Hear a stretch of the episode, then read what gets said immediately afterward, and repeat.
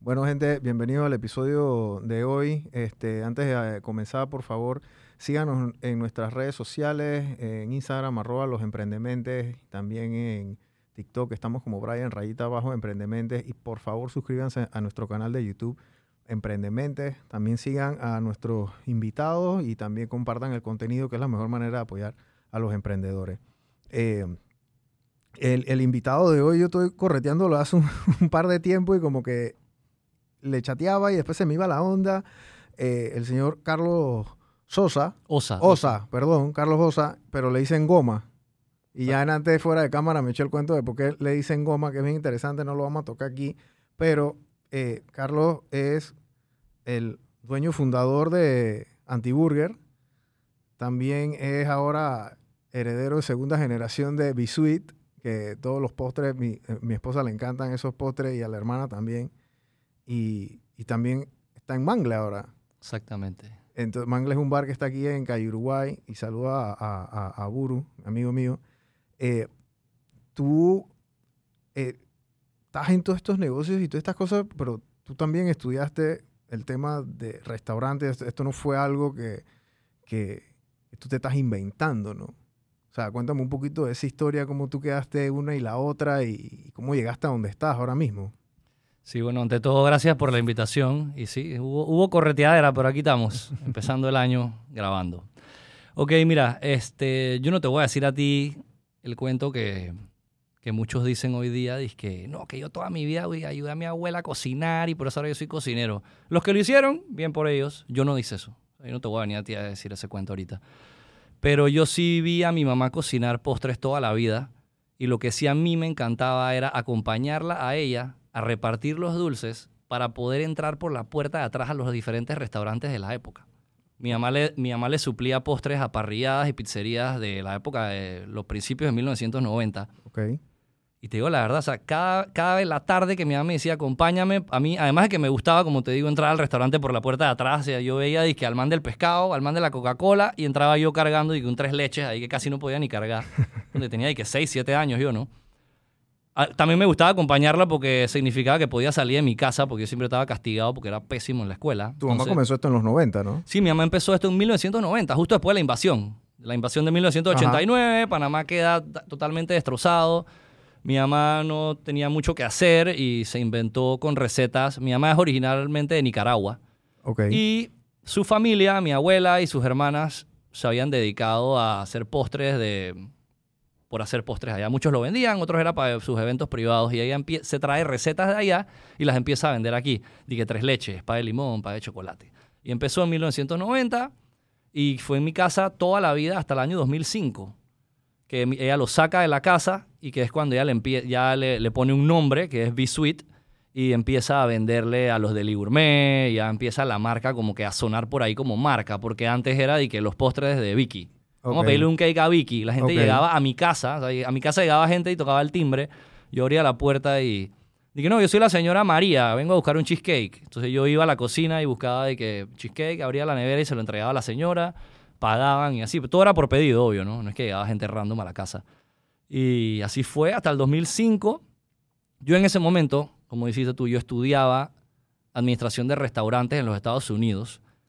Yo regreso en el 2007 a Panamá porque uno quería volver a Panamá, ya tenía cinco años de haberme ido. Y para ver, ya aprovechando que mi mamá había sacado a Bisuit de la casa, yo dije, ¿sabes qué? Voy a ir a ayudar a mi mamá a ver qué, qué ideas le puedo traer a la mesa, a ver en qué se convierte esto. Y así empecé. Eh, cuento corto, al año más o menos, año y medio, mi mamá me dice que voy para adelante, que me voy. ¿Esto en qué año fue? En el entre el 2008 y principio del 2009 ya mi mamá nos había okay. dicho de que yo me voy. Esto es, y ahora encárguense de esto. Y entonces quedamos mi hermano y yo. Eh, mi papá nos ayuda muchísimo con la parte administrativa hasta el día de hoy. Ustedes eran unos peladitos entonces. Sí, esto, esto fue 2007 sí. y esto, esto fue hace... Fue hace 10, 15 años, ¿no? Sí, sí. Yo, yo estaba fresquecito, acababa de llegar a la universidad. Uh -huh. Y bueno, empezamos a darle y hoy día ya Bisuit tiene un centro de producción donde trabajan 16, 18 personas. Eso está ahí en San Francisco, ¿no? Está en San Francisco. Eh, está una, la tiendita, eh, que es hoy día un cafecito, donde se pueden ir a tomar un café, comer postres, buscar empanadas. Está en la calle 76. Este, y el centro de producción está en la 76, pero del otro lado de la calle 50. Ok. Este, y sí, son una empresa que ya tiene, como, como te digo, 18 o 20 empleados. Eh, somos suplidores de empanadas y postres para diferentes cafeterías, hasta escuelas, les vendemos empanadas. eh, y ahí nos hemos ido moviendo. Eh, ¿Cómo, cómo, cómo nace Antiburger? Porque de postres a hamburguesa hay, hay un Sí, camino a recorrer ahí. Y como te digo, mira que mi historia, que te he hablado de Bisuit y nunca te he mencionado que yo soy pastelero, porque es que yo no lo soy, ni sabía que lo iba a terminar siendo, todo fue como heredado. Y Antiburger nace como un pop-up los viernes desde Bisuit. Hecho para atrás un poquito. Cuando yo trabajé, cuando yo fui a mi carrera de, administración de restaurantes, parte de la carrera, tú tienes que trabajar en ciertos resta- en varios restaurantes. Hasta que tú no cumplas horas en los restaurantes, tú no puedes agarrar las siguientes materias el otro semestre. O sea, tú tienes que ser súper responsable con la cantidad de restaurantes en las que tienes que trabajar, porque si no, no puedes, no, no te dejan avanzar en la misma carrera. Un prerequisito. Exactamente. Entonces, de los cinco restaurantes que yo trabajé estando allá, a mí el que más me llenó y más me marcó fue cuando yo flipeé hamburguesas por un año y medio. O sea, yo hasta metí más horas de lo que tenía porque el restaurante me encantaba, me encantaba llegar a tripear. y que El parrillero, pues. el- yo era sí, yo era el parrillero, flipeando hamburguesas. Y siempre se me quedó esa idea y era la hamburguesa que hoy día sirvo en Antiburger. Obviamente hay un par de ingredientes diferentes, pero era la carnita delgada, smashed, quesito americano, pancito suave. Y toda la vida como que eh, yo lo hacía aquí para tripear con los amigos, te invitaba a mi casa, íbamos a comer unas hamburguesas o nos íbamos a la playa y yo las hacía. Y much- por mucho tiempo amistades me decían, hey, tú deberías de vender esas hamburguesas, ¿por qué no las vendes? ¿Por qué no las vendes? Y esas cosas que, como te decía hace un rato, que te lo dicen tanto que lo dejas pasar, como que no le das la importancia que le tienes que dar. Hasta que un día me lo dijeron de una manera a modo reto y simplemente, ¿sabes qué? Dale, pues yo voy a vender hamburguesas. Y las empecé vendiendo los viernes desde Bisuit. Al principio solo era un viernes al mes, después eran dos viernes al mes, después me empezaron a invitar a mercaditos, después me empezaron a invitar a eventos un poquito más grandes donde habían marcas y chefs más reconocidos. Y así fui entrando. Cómico que la primera vez que me invitan a uno de estos eventos, yo no tenía ni logo ni marca, porque al principio era disque, Tenías una hamburguesa. era la hamburguesa de goma que Que venden a todo el mundo le gustaba. Ya, hasta ahí llegaba. Hasta que un día me dicen que, hey, necesitamos un logo y nombre para tu, para tu stand en el evento. Yo no tenía idea de nada. Hasta que al par de horas le, le escribo a la muchacha y que, ¿sabes qué? Mi, mi stand le vas a poner anti-burger. Y yo mañana te mando un logo o en los próximos días. Yo me lo voy a inventar. Y sí, anti-burger obviamente es una marca que nace de la idea de yo querer compartir, compartir, disculpen, la hamburguesa que a mí me gusta que es una hamburguesita delgada, sencilla. ¿Y por qué antiburger? ¿Qué, qué, qué te lleva a ti a, a ponerle ese, Mira, ese- ¿O era rebeldía pura? Dije, esto no es la hamburguesa em, típica. más que rebeldía, creo que es un tema de, en ese momento, Antiburger empieza en el año 2015. Entre los años 2012, 13, 14, 15 más o menos, si tú echas para atrás, tú te acuerdas que aquí en Panamá la mayoría de los lugares de hamburguesa eran hamburguesas grandes, y monstruosas, ¿no? monstruosas, llenas Media de- li- de- eh, un libra y media. Libra y una, media. Una libra. tres quesos, sandía caramelizada, hojas de plátano. Entonces eran un montón de cosas que, ojo, hey, para gusto de los colores, eh, en verdad, el que le gustan esas, bien por ellos. Yo me Claro. di cuenta que a mí me encantaba comer hamburguesa, pero que ninguna de esas me llenaba y creo que era el momento de hacerle caso a mis amigos de que, hey, haz esto, comparte esto con la gente. Y de ahí viene la idea. Y cuando voy a tirar el logo y como que la imagen y lo que quería hacer con la marca, al principio todas las influencias eran de temas de que relacionados más como con música, rock, skate y Que era tu onda, ¿no? Esa Sí, era, esa era fu- tu esencia. fu- full mi onda o cosas de que medio de que anti, pero no necesariamente de que relacionadas a anti hamburguesa grande, sino que era de que antisistema, pues y a mí me Ujú. encanta todos estos temas políticos y bueno, el punk tiene raíces sí, sumamente sí. políticas y por ahí nos fuimos y bueno, en lo que empezó como un pop-up, como un relajo que nunca me vi venir, hoy día estamos ahorita en mayo cumpliendo ocho años desde que vendí la primera hamburguesa.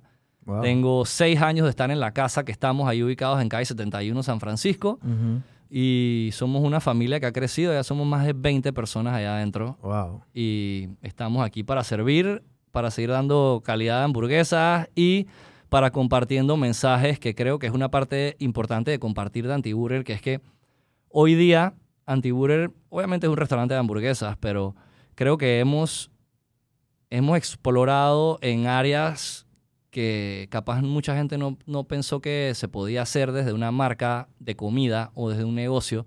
Y es que nos hemos involucrado bastante en temas como responsabilidad social, promover el respeto a los derechos humanos, eh, crear conciencia de que aunque tú seas un rockero, montes skate, juegues fútbol, tengas 18, tengas 30 años, la edad que tú tengas, lo que tú hagas, al final tú eres un ciudadano de la República y a ti te deben importar un par de cosas. Tienes que ser un ciudadano informado. Claro. Por eso promovemos que leas Praxis Noticias. Em, hemos hecho bastantes campañas de apoyo a asociaciones y fundaciones. Nos hemos involucrado mucho en el tema de la responsabilidad social porque sí, la gracia como negocio es vender, pero tú quieres que la gente comparta algo más que la hamburguesa. O sea, que la gente llegue al restaurante y conversen de ya sea lo que está pasando o qué pueden hacer para para acá, que se lleven una buena experiencia escuchando música. Pero este ha traído repercusiones porque nos hemos metido ya en temas más delicados y que creamos una campaña y que en vez de antiburger se llamaba anticorrupción. De- en las elecciones pasadas, de las elecciones pasadas hemos tenido como afinidad con bastantes medios alternativos y me han caído bastantes, no, no necesariamente les digo problemas, pero obstáculos en el camino porque Claro. me ven como... Hay mucha gente que ve a Antiburger como un movimiento ya casi que hasta político, pero de, de político no tenemos nada, Claro. somos simplemente una marca que, Que tiene una voz, ¿no? y que promueve el empoderamiento ciudadano. Al final, Claro. hey, mira, va a sonar medio, va a sonar cómico, pero si tú quieres seguir gozando del bello país que tienes, de las playas, que casualmente hay un tema con las playas, mira, que están cerrando las playas y que a las 6 de la tarde. A las 6 de la tarde. Sí. Yo no sé si la gente sabe eso, pero Sí, son temas el- delicados. El defensor del pueblo dijo que eso era inconstitucional, ¿no? Exactamente. Entonces están pasando un montón de cosas que al final, si queremos seguir gozando de este país, tenemos que estar pendientes y que no nos pase lo que está pasando, lo que ha pasado en otros países. Claro. Y mucha gente dice, oye, pero tú estás loco, ¿y que- ¿cuál es la necesidad de involucrar una marca de comida en estos temas? Tienes que jugar vivo. Y al final, el que no la debe, no la teme. Yo Sí. pago impuestos, caja del seguro social a todos mis empleados. Yo creo que yo no hago nada malo o nada, No. no. hacemos nada ilegal como para tener miedo a tener una voz, a simplemente exhortar a estar pendientes y a, a que se acuerden que todos como ciudadanos, además de que nos gustan las hamburguesas, tenemos un deber y un derecho. ¿no? Sí, correcto. Yo la vez pasada, hace, mira, hoy casualmente esta mañana estaba pensando eso puntualmente de lo que es la política aquí en Panamá. Y a lo mejor esto se está yendo del tema de lo que normalmente hablamos aquí, pero los medios han hecho un trabajo tan bueno en hacer a la ciudadanía antipolítica que ahora el ciudadano, ninguno quiere involucrarse. ¿Me explico? Entonces, ¿qué pasa? Un ciudadano decente que quiere involucrarse en la política, uno, tiene que tener plata. Porque la política no es gratis. Eso lo dijo el magistrado. Y es literal, Sí. es porque es así. O sea, imagínate, si tú te, si tú te quieres tirar para un puesto de elección independiente o, o libre postulación, tú tienes que salir a buscar tu firma. Humanamente no es posible que tú salgas a buscar la firma solos. O sea, tú vas a tener que dejar de trabajar o vas a tener que tener activistas que vas a tener que pagarle un salario, vas a tener que pagarle por firma o por prima de producción, etcétera, tal cual. Por horas caminando. por horas caminando, vas a tener que darle comida, etcétera. Entonces, ¿qué pasa? Nosotros aquí en Panamá hemos hecho un excelente trabajo en desenmascarar, digámoslo de esa forma, porque estamos, los medios piensan que están desenmascarando eso. A contrario de los Estados Unidos, porque en los Estados Unidos todo el mundo te vende la democracia y que la democracia es parte de ti y que es buena. O sea, que es bueno que tú, tú, tú dones al Partido Demócrata o al Partido Republicano, porque ellos están al tanto de la democracia. Pero cuando un político viene y pide plata, sea quien sea, ah, no, está pidiendo plata, que no sé qué, entonces lo ves como satanizado. Esa es la palabra clave. Mira que yo la iba a decir. Aquí han satanizado la, iniciativa ciudadana de involucrarse en temas relacionados a la política. Y, estar involucrado en temas políticos no te hace un político, porque al final, para que la buena política se practique o que veamos las buenas políticas públicas, tú tienes que tener de un lado a los políticos cumpliendo con su trabajo y del otro lado necesitas a los ciudadanos, a ciudadanos que estén informados para poder criticar, exigir y debatir pero tú necesitas que nosotros los ciudadanos le exijamos a ellos que trabajen. O sea, ¿para qué tú quieres? que todo el, es que, mira, ese man está metido en, temas de política, seguro ya quiere correr por un puesto. No. Hay personas que nos involucramos en estos temas simplemente para hacer la contraparte. Porque es que si, no, si tú y yo no hablamos de esto, no se normaliza de que se puede hablar de esto a nivel, a, nivel nacional. Y no lo tienes que hablar siempre con el mismo discurso necesariamente de rabia hacia los políticos o desde el, desde el discurso de que los políticos o que yo no soy o sí lo soy. Tú lo puedes hablar como, y que sabes que como país necesitamos ponernos un poco más pendientes a qué, qué está pasando con el dinero, porque cada vez las calles están peor, cada vez hay menos escuelas, centros de salud. Entonces, si no se habla de esto, ¿qué estamos esperando? Claro. Sí, al final es eso, es el tema de la... Irónicamente, aquí la política no está democratizada. Pensaríamos que sí, pero no lo está, porque es la misma gente y es la misma gente, ¿por qué? Porque el sistema está diseñado de esa forma. Entonces, cuando una masa quiere apoyar a alguien, está bien, dale, yo lo voy a apoyar por medio de un like, o lo voy a apoyar por medio de un reshare, o un, retweet. Pero eso, eso, no se traduce en votos los likes no se traducen en votos. Entonces, cuando tú, por ejemplo, un grupo de agentes de IK, ¿sabes una cosa? Yo le voy a dar 5 dólares a este candidato todos los meses. Y ya, cuando tienes una masa de esa índole, entonces ya tú mueves y, y polarizas el asunto. Por eso que en los Estados Unidos la gente anda como anda. Porque tú puedes apoyar a gente porque es sencillo, es fácil, la gente está dispuesta. Aquí el factor monetario implica mucho. Sea, el político no se tira. Imagínate que tú te quieras tirar por un puesto de elección popular. Tú vas a dejar todas tus empresas tiradas. Es, difícil tomar esa decisión, ¿me explico? Es muy, muy, muy complicado.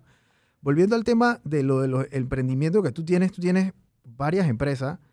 Todas las empresas parecieran que son de la misma industria, pero son totalmente diferentes, porque tú tienes una empresa que es B-Suite, que es un modelo de negocio totalmente diferente al de Antiburger, y tienes a Mangles, que es un modelo de negocio totalmente diferente a los otros cómo tú has aprendido manejar esto de una forma donde tú sabes que tus inventarios en cada una están en orden, porque hay mucha gente que quiere abrir restaurantes y piensan que su flujo de caja, porque el flujo de caja es importantísimo para ti. O sea, tú a lo mejor en uno no vendes a crédito, pero en el otro sí vendes a crédito. Dependes mucho de tus proveedores y tienes que financiarte. O sea, tú tienes que jugar con eso y que la gente que nos está escuchando, que está interesado en tan siquiera explorar la idea de salir de su casa, y abrir un local y meterse en este, en este cuento de emprender, a que se pueda tener, cómo, es ese proceso y cuáles son las consecuencias de tú meterte en este, en este asunto. yo creo que el, tema de los inventarios va a recaer en confiar en el equipo de trabajo que tienes y en saber delegar en los momentos adecuados. Este, obviamente es un tema de ensayo y error, eh, específicamente que a, nadie, aunque tú estudies la carrera de, en mi caso, pues administración, de cocina, la mayoría de las cosas tú las vas aprendiendo sobre el camino, es ensayo y error. Tú vas ahí dándole, te estrellarás mil veces, de repente tuviste una muy buena decisión que te ayudó a que llegue, encuentres una paz mental por los próximos dos años, y de repente te diste cuenta que hay que mejorarla. Pero mi recomendación para muchos, que es una, esto es una industria que se ve muy bonita en televisión, se ve muy bonita en las revistas, eh, y en verdad el que se quiera meter, que se meta, pero que sepa yo, siempre le digo a la gente, el que no la vive no la entiende. Antes de, ponerte a tirar plata en un restaurante, y trata de ver cómo haces una pasantía, al menos de un mes, yendo todos los días a ver las cosas que pasan ahí. Búscate un amigo que tenga un restaurante y dile, yo quiero ver ahí cómo tú trabajas, cómo es la cosa, porque creo que son demasiadas las sorpresas que te vas llevando. Mira, hasta el día de hoy, yo, yo empecé como jefe 2007, que regreso a Panamá. Estamos en 2023 y yo cada día todavía me, sigo estrellando contra la pared. Yo digo, ¿qué es la bestia? Es que... Y en el camino he visto mucha gente que entra y sale súper decepcionada, salen súper maltripeados, salen asustadísimos. Este, y es porque en verdad va a demandar mucho. Va a demandar mucho. Y es algo que también les digo es, no, en esta industria no está de más tener socios. Y tienes que buscar socios que complementen tu operación. Si tú eres mega creativo, hey, búscate un, alguien que sepa de números. búscate a alguien que sepa de temas capaz, un, un ejemplo, un poquito más técnicos, porque dentro de la operación van a haber cosas de que se dañe un horno, eh, la luz, el tema de esto, o sea, pero con dos personas creativas running el show, Mm, mm. creo que en- eventualmente puede haber un clash porque tú necesitas abordar un montón de demás departamentos. Así que el que vaya a invertir, búsquese un equipo. No, no tiene que ser muy grande, no tiene que ser muy chico tampoco, pero traten de, de complementarse los unos a los otros y obviamente habrán espacios para debatir diferentes opiniones, pero confíen en su... hey, si tú sabes que tú, esta es la persona que va a cocinar, tú preocúpate de que lo que él cocine, sí, obviamente vas a buscar buena calidad, pero si tú eres el socio que está eh, viendo los números, en vez de estar criticándole al otro la sal que compró, critícale si los números están haciendo sentido o no, ¿no? Y creo que por ahí va la onda, este, y es un tema, como digo, de orden y disciplina. Por ejemplo, yo sé que B-Suite es un, es un negocio de día. O sea, yo me despierto todos los días a las 5 y media de la mañana y yo ya a las 6, yo sé que mis conversaciones de trabajo, probablemente de 6 a 9 de la mañana, son con puras cosas de B-Suite. Yo voy a B-Suite y estoy full enfocado en B-Suite. Después ya en la tarde se lo dedico a Antiburger y las noches o mitad de tarde lo llevo para Mangle y trato de no mezclar una cosa con la otra porque, aun como tú lo dijiste, aunque es la misma industria, son cosas totalmente distintas que al final pueden parecerse como no y es mejor mantener las cosas por separado. Claro. Cuentas claras, amigos, por siempre. Y creo que es básicamente em, saber que esto es un tema de, más que de negocio, creo que a ti te tiene que, tienes que tener un compromiso y te ti- tienes que tener pasión por lo que estás haciendo. Pero yo creo que eso va más allá, pues eso es, creo que en todas las industrias es igual, pero en esta más de lo normal, porque recuerda, al final tú estás dando un servicio y tú quieres que la persona que venga a tu restaurante, a tu bar o tu hotel, no solo la pase bien, tú quieres que esa persona salga de ahí diciendo que la pasó bien Claro. diciendo que salió feliz, que lo trataron bien, que va a volver. Porque es una gran diferencia el que solo fue y que, ay, lo pasé bien, pues. Sí, tú tratas de vender una experiencia y aquí vino eh, Felipe Milanés y, me lo dijo de una forma que lo entendí, que no me lo habían dicho así, que ustedes venden emociones. Porque yo puedo llegar a tu restaurante, antiburger, bravo, cabría porque me fue mal en el trabajo, me peleé con mi mujer, no me han pagado, lo que sea, y llego allá la hamburguesa me va a saber mal. Pero llego a Mangle recién cobrado, no sé qué, pretty chuchi, ey, ay, antiburger, la, bueno, eh, pero Mangle brutal. Y ese día tú, por casualidad de la vida, no tuviste el mejor servicio, pero juegas con la emoción de la gente. O sea, siempre tienes que dar ese servicio, siempre tiene que ser óptimo. O sea, ustedes no pueden tener, que, bueno, yo los martes atiendo mal y los miércoles, jueves, viernes bien. sí, di que, hay- Todo, sí, o sea, siempre tiene que estar bien. di que yo tengo, di que tengo el, el que salgo los martes con la banca y los viernes di que con, con el escuadrón pretty. No, tú tienes que salir con el buen escuadrón Claro. para dar un buen servicio de calidad días. todo el tiempo. Y mira que es qué buena línea de lo de las emociones y creo que le puedes agregar de memorias también. Porque si tú tuviste una, o sea, si tú la pasaste bien emocionalmente, tú te vas a recordar de eso. Sí, y vas a regresar. también, ¿no? Pero ibas a regresar y en tu cabeza va a estar el día que fui ahí. Hay gente hasta que lo conecta, de que el día que vine aquí me comí tal cosa, escuché tal música y vi tal cosa y como que es algo que te, va- te vas a recordar y tú quieres que la gente recuerde y que, que la gente comparta lo bien que la pasó o lo bien que comió, o lo bien que lo atendieron. Este, creo que eso es, eso es clave. En el tema de la pandemia, ¿cómo, cómo, te, ¿cómo te agarró eso a ti? Porque tú, bueno, Antiburger es un negocio que puede sobrevivir con delivery, ya lo tienen. Bisuit yo creo que también, bueno, creo que Mangle no existía, pero Mangle no existía. eh, ¿cómo, ¿cómo hicieron esa, esa transición de, de ser 100% o, o, eh, bueno, no 100%, pero atender al público a, a hacer una transición donde solamente podían operar bajo, bajo ese modelo de delivery? Sí, mira, a Bisuit le pegó más fuerte porque obviamente Bisuit sí depende de fiestas. Porque Bisuit tiene una línea de catering. Yo le vendo empanaditas, sandwichitos, o sea, que todo eso se perdió porque la gente no se podía juntar. Claro. Yo soy suplidor de restaurantes, como te dije, de escuelas. Las escuelas estuvieron cerradas, las cafeterías estaban cerradas. Para Bisuit fue sumamente difícil también el hecho de que yo no puedo hacer todo en delivery. Yo no te puedo mandar un cake a ti en delivery porque el cake te va a llegar volteado te va a llegar todo desbaratado. Así que nos tuvimos que acoplar, fue, tuvimos que reinventarnos un poco en productos que básicamente solo hicimos para esas fechas. O sea, un par de sándwiches que me, me inventé para esos días y apenas nos dejaron abrir de vuelta, o sea, e- eliminé todos los bisuit de las aplicaciones de delivery. Y en Antiburger sí puedo en- enfatiza- enfatizar un poco más, que fue, mira, para que tengas una idea, antes de la pandemia, Antiburger las ventas de delivery eran, dije, entre el 20 y el 25%. No más de eso. Ok. Llega la pandemia, no podemos abrir y yo empiezo a... Me iba bien, no me puedo quejar, pero el 100% de mi venta era delivery. Y cuando tú vendes solo delivery, creo que no es un secreto, todas estas aplicaciones te quitan una comisión. A cada restaurante le tienen una comisión diferente, este, lo cual respeto. Pero ya cuando tú estás viendo que tú vendes, pero cada vez compartes más con estas personas, tus costos se vuelven, se, se ponen más apretados. Claro. Es Eh, insostenible. es insostenible. Entonces, aquí tuvimos cerrados una, ¿qué? casi el año. De repente abrimos, creo que fue en octubre, y nos vuelven a cerrar en diciembre de aquel entonces, del 2020. Ujú. Este. Y fue. Fue un tema. Fue un tema de adaptación y de entender que, bueno, pues esto. pero Si esto es lo que podemos hacer, esto es mejor que nada. Y tratamos de mantener la marca viva. A que no solo fuese. Además de que fuese por delivery, ahí es donde entra un poquito algo que a mí se me ocurrió en el momento de la pandemia fue de que cómo yo, ya que la gente no puede venir al restaurante, solo lo pueden pedir, pero yo necesito que, la, que más en el top of mind de la gente. A mí mucha gente me escribía, porque saben que yo estoy en movimientos de estos de, que, de ayuda social y de todo esto y lo otro. Que, "Hey, ¿cómo puedo ayudarte? Dice que yo sé que tú estás re- repartiendo, me dijeron que estás repartiendo comida en no sé dónde, o que vieron a Antiburger llevar no sé qué.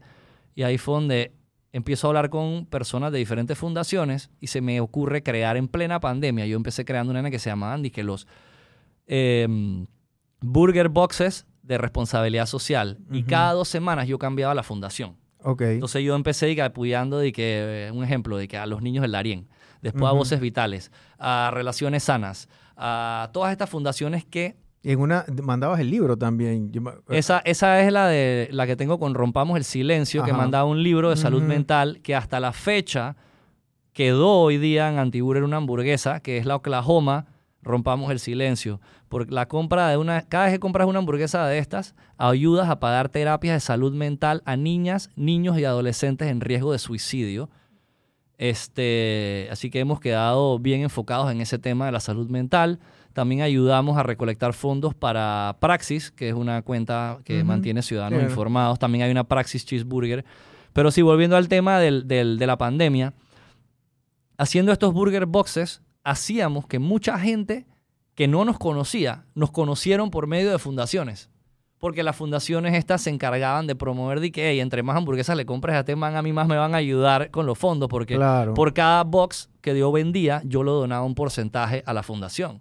Este, y hice eso 2000, todo, prácticamente todo el 2020, 2021, y ya después lo, lo dejé de hacer porque la- las mismas fundaciones me dijeron, hey, ya estamos retomando, porque estas, estas fundaciones dependen de las donaciones de los negocios, y como los Sí. negocios estaban cerrados, No le donaba. na- nadie les donaba, así que yo creé como que esa conexión directa entre, digamos, Brian quiere donarle a una fundación en Darien, pero él no tiene idea cómo. Hey, pídete una cajeta de hamburguesas y yo te aseguro que tú le estás donando a los niños del Darien. Claro. Y en dos semanas le puedes ayudar a la gente de relaciones sanas. Y así sucesivamente nos fuimos. Y mira que hoy día he conocido mucha gente que me dice que, hey, ese, eh, que tú eres el de las hamburguesas, y que hay gente que ni siquiera me llega de que antiburger, y que tú eres el de las hamburguesas de, de- de- con causa. Tú eres el que ayuda a las fundaciones, a las hamburguesas de las fundaciones. Qué bonito. Y creo que eso ayudó a que la marca llegara disque, a mucha más gente. Claro. No, porque se, se sienten identificados por lo menos con una causa, ¿no? Sí. Que tú estabas apoyando y que sigas y sigues apoyando. Sí, o sea, sigo con Rompamos el Silencio, seguimos. Ya la hamburguesa se quedó ahí, te la recomiendo, es la Oklahoma. Sí, yo lo he probado. Y este, seguimos en eso. Y ahí nos hemos ido. Nos hemos ido. Tú, tú, yo te vi una vez en, en- en las noticias con el tema del activismo del, de- del cannabis aquí. Yo leo mucho de este tema, más que todo en California, que comenzó de una manera medicinal y bueno, ya ahora se ha, digamos que, eh, institucionalizado ya como algo recreativo, ya es como parte de la industria de ciertos estados allá en los Estados Unidos. Yo sé que a lo mejor los Estados Unidos, California es la meca de esto, porque fueron uno de los primeros, o por lo menos casi de los primeros que, que han, que han legalizado y, que lo han hecho accesible a todo el mundo. Eh, nosotros aquí en Panamá, ¿en qué, ¿en qué etapa estamos? Yo veo que hay una ley que iban a pasar, que no la van a pasar. Yo no sé si se pasó siempre. Yo creo que hay un tema de regulación. O sea, tú que estás más involucrado en eso, dame un poquito de luces y lo otro, ¿por qué te involucraste en este tema tan controversial? Porque aquí en Panamá, eh, decir que tú consumes cannabis medicinales es prácticamente, ah, bueno, este es canjaxero, me explico. Lo diría Eh. mi abuela que en paz descanse, ¿no? La primera vez que lo dije en la asamblea, me dijeron que me iban a meter preso. Pero bueno, vamos al, al- al tema de cómo estamos aquí en Panamá. Y para hacer un, un paréntesis a la buena información que has dado sobre California, para que los que no saben, California fue el primer estado en legalizar el uso medicinal de la planta en los Estados Unidos en el año 1996. 20 años después que Robert Randall, el primer paciente de todo Estados Unidos en consumir mari- marihuana medicinal que le daba al gobierno, lo logró en 1976 y que para controlar la glaucoma. Y quedaron en 20 años en un limbo legal hasta que California es el primero que legaliza en el 96 y de ahí a la ola fue imparable.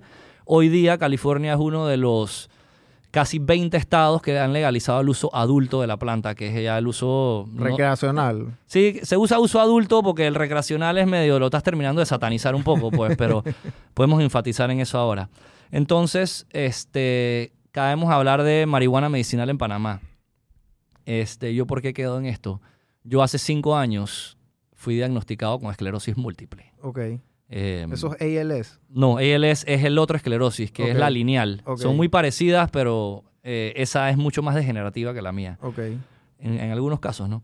Entonces, yo Y, la y disculpa que te interrumpa, la esclerosis múltiple que tienes, ¿cuáles son Mira. la- los efectos? O sea, ¿qué, qué- háblame un poquito de la enfermedad. Mira, la condición, O la condición. la condición es básicamente una enfermedad que afecta al sistema neurológico, el sistema nervioso central, nervioso central, perdón. Eh, te afecta desde lo que va al cerebro hasta la columna, la médula por acá abajo. ¿Y qué, de qué sufres? De dolor crónico, espasmos musculares, se te duerme, mucha gente empie- empieza a perder la movilidad en las piernas o en los brazos. Es, es considerada una condición de, crónica y degenerativa, no tiene cura. O sea, a ti te detectan con esclerosis múltiple y tú vives de eso y tienes que aprender a vivir con eso y cuidarte y, y, y- y luchar para que no se te vuelva progresiva, porque dentro de la esclerosis tú estás en, en, en Ciertas etapas. en ciertas etapas. Entonces, a mí me diagnostican hace cinco años. ¿Tú cómo te diste cuenta? Mira, yo, como un año antes de mi diagnóstico, a mí me pasaban cosas extrañas. Se me dormía una mano, se me dormía la otra, se me dormía un pie, a veces sentía cosas extrañas, pero yo a veces decía que "Hey, me caí montando patineta. Me tomé demasiadas cervezas ayer o he estado demasiado en la cocina. No sé, era una vida bastante rockera en su momento. Y no sé, no, no, le tomé, no le tomé mucha importancia.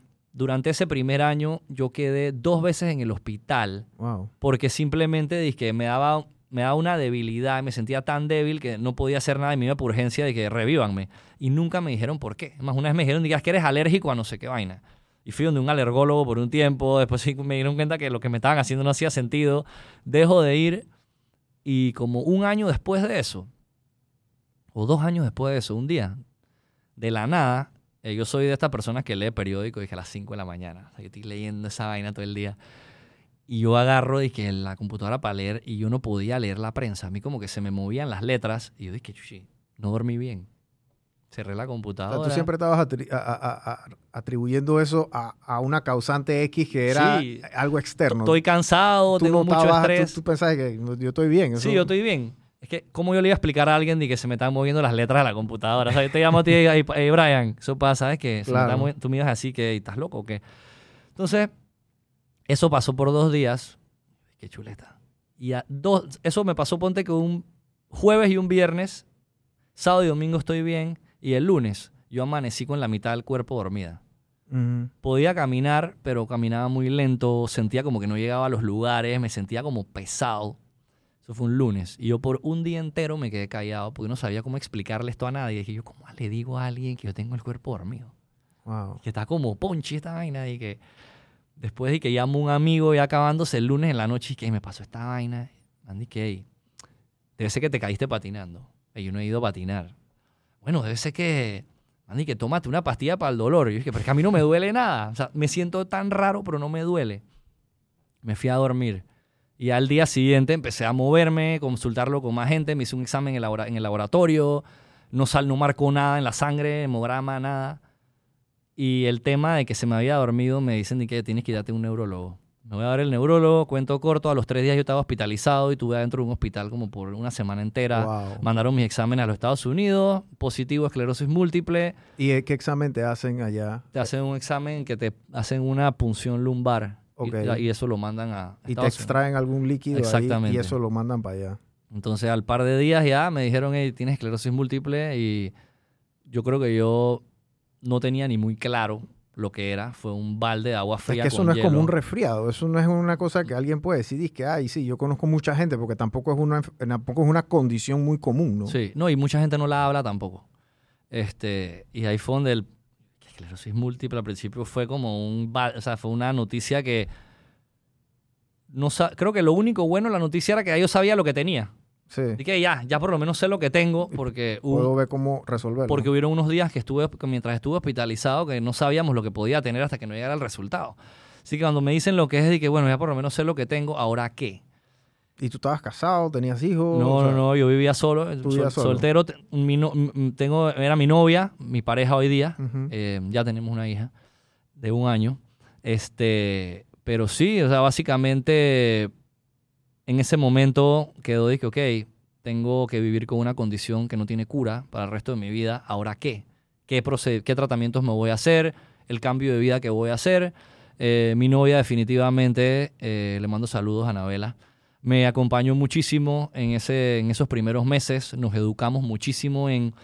Yo me enfoqué más que en investigar qué era esclerosis múltiple, o sea, se lo dediqué ¿eh? uno o dos días, qué es esclerosis, qué te va a afectar, y más que ponerme a leer tanto sobre la esclerosis, porque entre más lees de estas condiciones, te vuelves loco Sí, más te asusta. y más te asustas, yo comencé a leer de las diferentes experiencias de pacientes con esclerosis. Ok. Ok, estos pacientes que habían hecho, estas pacientes que habían hecho, las experiencias de acá, cómo se la habían tratado, por qué habían dejado de tomar este medicamento, por qué no, por qué sí.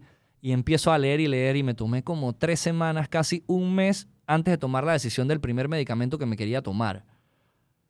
Y ahí es donde voy leyendo y leyendo y leyendo y decido irme por, el, por métodos alternativos. Porque todo lo que yo leía, esto que te digo de pacientes de otros lados, la, la gente, vuelvo y repito, no estaban curados, pero la gente que mejor estaba era gente que habían cambiado su estilo de vida, que estaban comiendo mejor, que habían, que no tomaban. Yo tengo cinco años sobrio, más nunca he tomado. Wow. Me tomo una cervecita de vez en cuando, pero muy raro. No, no, no soy. Tengo un bar y yo no tomo. Nunca me he tomado un whisky en mangle. Jamás. Wow. Este, ent- cambié mi vida totalmente. Empecé a hacerme tratamientos más alternativos, este, tratamientos dizque, de, de vitamina C intravenosa. Em, yo me tuve la dicha de, soy un caso de estudio de células madre, pero además de eso, mientras leía, la mayoría de la gente en Europa y en Estados Unidos llegaban a controlar los espasmos musculares y los dolores con productos de marihuana. Ok.